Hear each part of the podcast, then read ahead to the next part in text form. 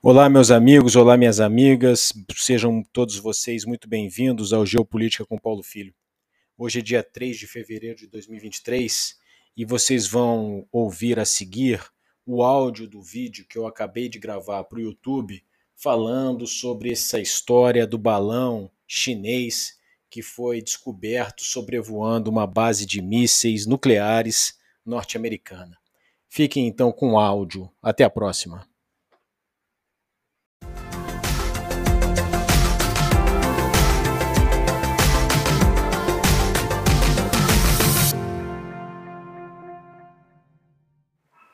Meus amigos, minhas amigas, e essa história agora desse balão chinês que foi encontrado pelos norte-americanos sobrevoando a altíssima altitude uma base no estado de Montana, uma base lançadora de mísseis balísticos intercontinentais, de mísseis nucleares norte-americanos.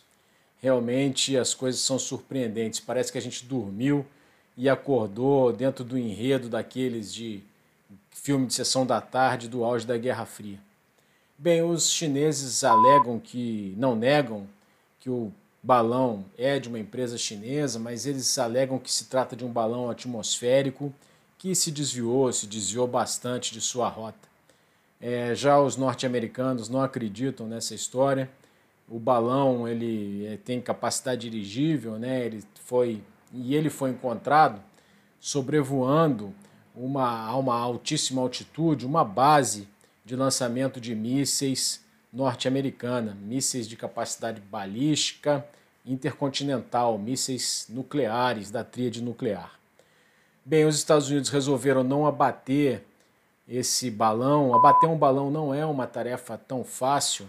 Em 98 nós tivemos um caso da Força Aérea Canadense, é um caça da Força Aérea Canadense disparando mais de mil tiros é, em um balão dessa natureza e ele simplesmente continua voando, porque eles são feitos para ficarem é, flutuando por muito tempo.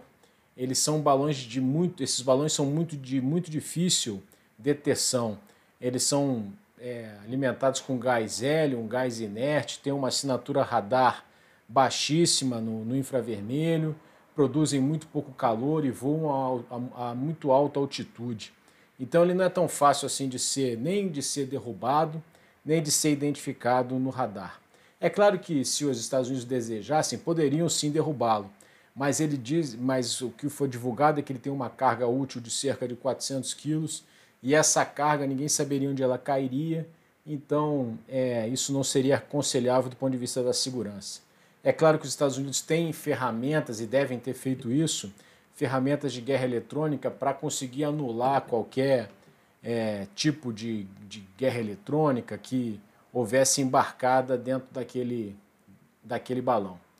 É, mas qual a vantagem? Né? Por que, que a China mandaria um balão para os Estados Unidos? Né? Eles não teriam, não conseguiriam as mesmas informações a partir de satélites que eles já têm no céu?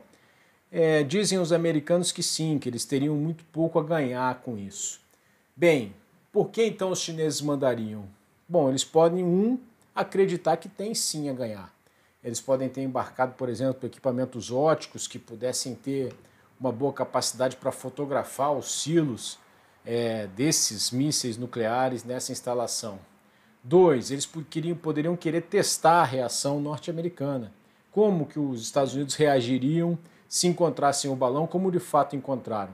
Bem, a reação norte-americana nós já vimos. Os Estados Unidos cancelaram a visita que estava agendada para as próximas semanas do chefe do Departamento de Estado, Anthony Blinken, que, que é o, o ministro das Relações Exteriores, vamos chamar assim, dos Estados Unidos, queria a China nas próximas semanas. Essa, essa visita foi cancelada em protesto pela presença desse balão chinês. E a terceira coisa que poderia motivar os chineses era justamente é, ter essa vitória, garantir que um balão seu foi e entrou dentro do espaço aéreo norte-americano, que o espaço aéreo norte-americano não é, então, inviolável. Então, essas são algumas razões que a gente pode especular para que isso tenha acontecido.